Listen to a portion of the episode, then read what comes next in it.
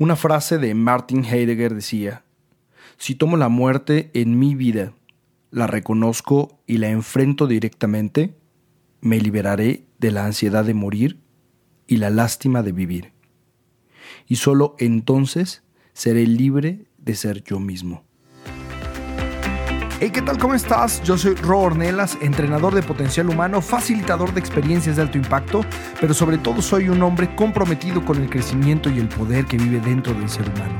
Doy cursos, talleres, charlas, coaching y a través de ello busco crear conciencia en la humanidad y despertar el poder interior de cada persona. Ahora me acerco a ti a través de este podcast con el propósito de compartir contigo reflexiones personales, conversaciones, pensamientos que surgen para mí cada vez que estoy en ruta. Así que comenzamos. Yeah. Hola, hola, ¿cómo estás? Bienvenido a este episodio. Ha sido una semana complicada para algunos o tal vez para todos. He recibido muchas peticiones para hablar sobre desapego, soltar, dejar ir. Y había pensado y preparado hablar sobre el desapego de manera general pero decidí enfocarlo directamente a la pérdida de nuestra gente querida. Personalmente he escuchado la pérdida de personas queridas, cercanas, amigos míos, conocidos, conocidos de mis amigos, padres, hijos, hermanos. Y es que tarde o temprano estaremos obligados como seres humanos a encontrarnos en ese momento de la vida llamada muerte que probablemente para muchos de nosotros será uno de los aprendizajes más complejos. El asimilar que la persona que estaba contigo ya no estará más es un impacto enorme a nuestra vida. Y para poder acercarnos un poco al tema, debemos partir de que la muerte es un hecho, no es una parte de una idea o una religión. Tal vez tengas la creencia de que nuestra energía solo se transforma, que trascendemos de este plano a otro, que solo dejamos el terreno físico. Sin embargo, de antemano sabemos que es el único hecho trascendental, 100% seguro, que tenemos como seres humanos. Cada ser humano vive su proceso de duelo de forma distinta ocurre de diversas formas e intensidades. No es lo mismo cómo lo vive un niño que un adolescente, un adulto a un adulto mayor. Por su género, el vínculo afectivo que tenía con esa persona e incluso culturalmente. La cultura a la que pertenecemos, al menos aquí en México y en gran parte de Latinoamérica, por nuestra naturaleza, somos muy apegados. Tenemos una dependencia emocional a las personas, cosas, mascotas, trabajo. Y por esto los latinos, a diferencia de países como Estados Unidos o países europeos, nos hacen vivir los procesos de duelo con una profunda tristeza y dolor. Podemos decir que atravesamos por una depresión profunda, una negación inmensa ira, perdón y aceptación, los cuales no forzosamente están ligados solo a la muerte, sino a cualquier proceso de desapego y pérdida. Esto puede ser un divorcio, la pérdida de un trabajo, la pérdida de alguna parte de nuestro cuerpo, una enfermedad terminal, una decepción amorosa, un fracaso profesional. Y el encontrarnos en este vacío y confrontarlo es algo que nos da terror. Si lo piensas, de todos los seres vivos, el ser humano es el único que reflexiona y se preocupa por la muerte. Porque tenemos la capacidad de abstraernos, o sea, tenemos la capacidad de asimilar que hay un pasado, presente y un futuro que es incierto. Somos los únicos que le damos una idea y significado a la muerte. Y el dolor aparece ante la conciencia de que la muerte es irreparable y que la vida jamás volverá a repetirse de la misma manera. Woody Allen dijo, no tengo miedo a la muerte, simplemente no quiero estar ahí cuando ocurra. Es este temor natural a lo desconocido y a lo inevitable. Va a ocurrir. Pero si lo piensas todo el tiempo, perdemos algo. De niños, perdemos por primera vez el cabello cuando nos lo cortan, perdemos los dientes y nuevos dientes salen, pierdes piel cada día, pero ante la muerte o la pérdida de algo o alguien trascendental para nosotros, tendemos a resistirlo y buscamos de cualquier manera controlarlo en vez de entregarnos y fluir con lo que la vida nos trae. Y es que los seres humanos buscamos todo el tiempo controlar aquello que es incierto. Y entonces dejamos de atrevernos, dejamos de cambiar, de explorar y por lo tanto dejamos de vivir.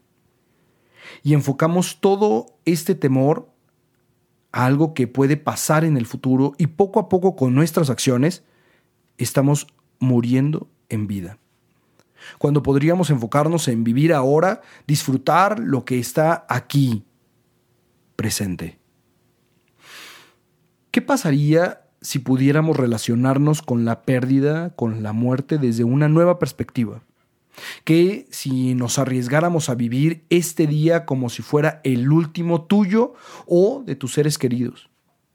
O si te arriesgas a amar como si fuera el último día, a decirle a la gente que quieres que los quieres, a vivir en donde sea que te encuentres con gratitud. Hoy, ahora. Siempre he pensado, y voy a generalizar, aunque sé que no todos hacen lo mismo y no todos operan de la misma manera, pero muchas veces la gente en los funerales llora por cinco minutos más. Cinco minutos para haberle dicho a la persona que está ahí, lo siento, te amo, perdón, te perdono. Y la muerte está tan segura de su victoria que nos da toda una vida de ventaja. ¿Qué podrías decir o hacer hoy? ¿Qué nueva relación podrías entablar con la muerte el día de hoy? Sabes, no se trata de ser irracional y meterte en una jaula con un tigre, pero si pudieras, ¿qué nueva relación podrías generar con ella ahora? Esta ansiedad aparece porque estamos constantemente en el futuro. Es que qué va a pasar, qué va a pasar cuando muera. Es que si hago eso, si es que me muero, y todo el tiempo estamos en ese lugar en el futuro. ¿Qué pasaría si pudiéramos mover el enfoque de ese futuro y lo pudiéramos traer aquí y ahora? ¿Qué si tienes? ¿Qué si agradeces? ¿Qué si podrías hacer ahora, en este momento presente?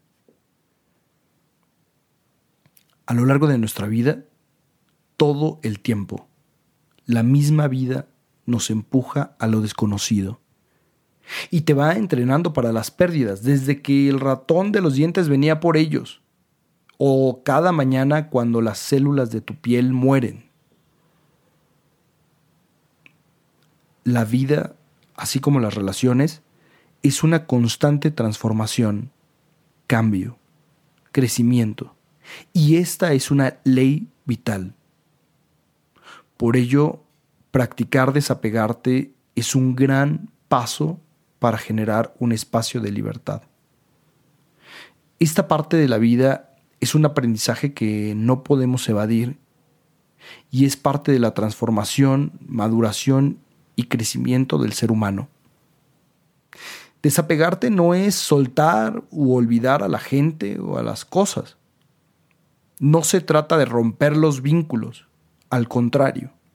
Significa que aunque yo quiera o ame a alguien o algo, no lo necesito para vivir o para vivir feliz.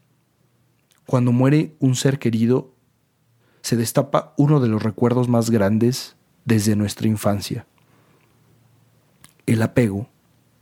Y lo que nos dio el apego fue seguridad, como una felicidad garantizada. Y la muerte viene a terminar con eso, esta sensación de inseguridad cobra vida dado que ahora falta aquello que le daba sentido y seguridad a nuestras vidas. Sin embargo, podemos honrar, respetar y vivir esa experiencia ahora. Esto posiblemente nos confronta con el miedo, la culpa, el enojo, tristeza, y es muy importante que te des permiso de sentir tus emociones, porque son señales de que estamos haciendo un esfuerzo para otorgarle un significado a una pérdida significativa que acaba de ocurrir.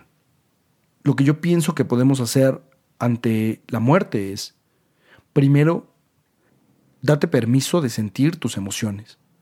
Ten momentos de soledad en los que puedas estar conectado con tus sentimientos, pero no te aísles. Comparte lo que sientes estando acompañado.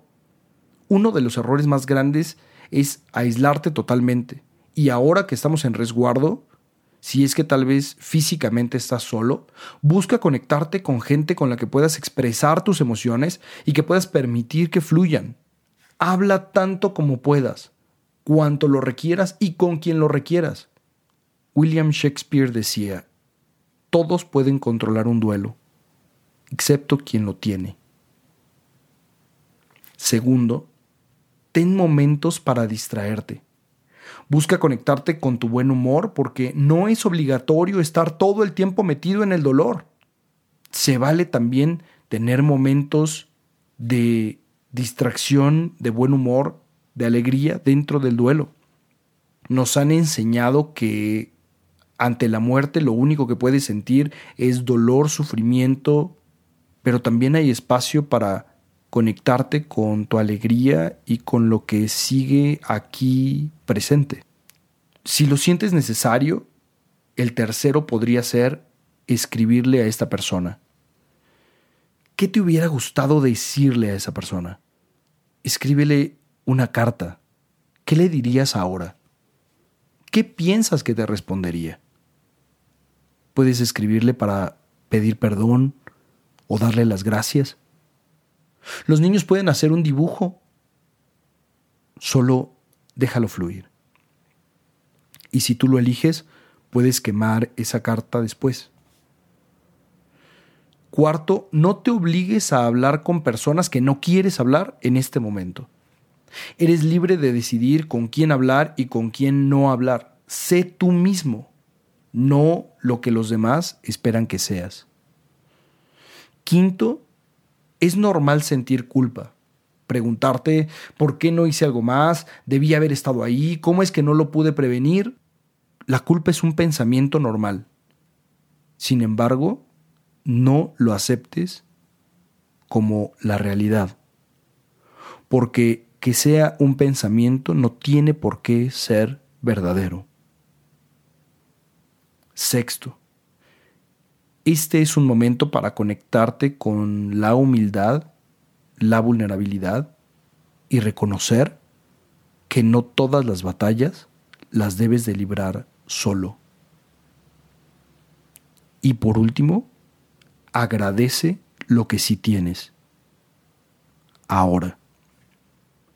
Todas las pérdidas son dolorosas. Si en este momento estás atravesando por un proceso de duelo, no te aísles completamente.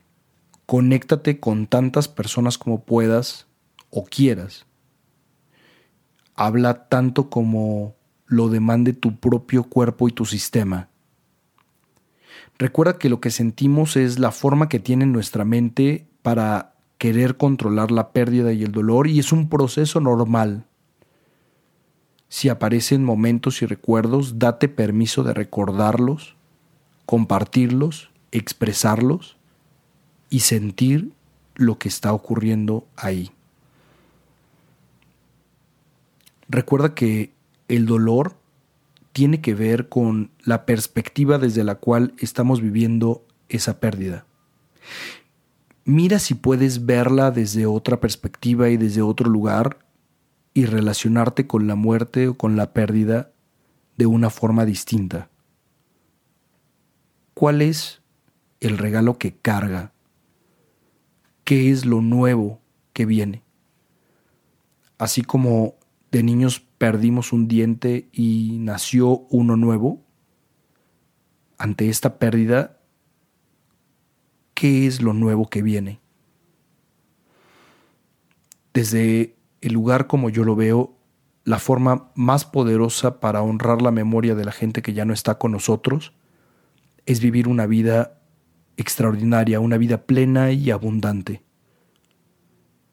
El dolor demanda sentirse, pero no estacionarse en él. Y apelando a nuestra vulnerabilidad y humildad, siempre, siempre puede recurrir a algún profesional para aprender a vivir en, esta nueva etapa de tu vida. Porque como yo lo veo, la muerte no se atraviesa, no se trasciende, no se cruza, se aprende a vivir con esta nueva ausencia. Quiero recomendarte una película que me encanta y se llama Postdata Te Amo. Mírala desde esta perspectiva de conciencia, desde una perspectiva de mirar la muerte desde otro lugar, de relacionarte con ella de una forma distinta. También quiero recomendarte la película Belleza Inesperada. Cualquiera de las dos, solo permítete observar la muerte y la pérdida desde un lugar distinto. Y quiero recomendarte un libro, se llama Francesco. Es de editorial Océano y lo escribió Joana García. Muchas gracias por escuchar este episodio. Si es que en este momento estás atravesando un duelo, te mando un abrazo con toda mi alma desde aquí hasta donde estés. Te invito a que nos conectemos por Facebook. Me encuentras como ro.ornelascoach. Dale like, escríbeme. O puedes enviarme un mail a ro.ornelas.yahoo.com y en Instagram me encuentras como ro.ornelas. Escríbeme qué te gustaría escuchar en los siguientes episodios. Me encanta seguir conectado contigo y desarrollar tu poder personal. Si encontraste algo valioso dentro de este episodio, compártelo con quien tú quieras. Recibe un abrazo enorme y a darle con todo. Yeah.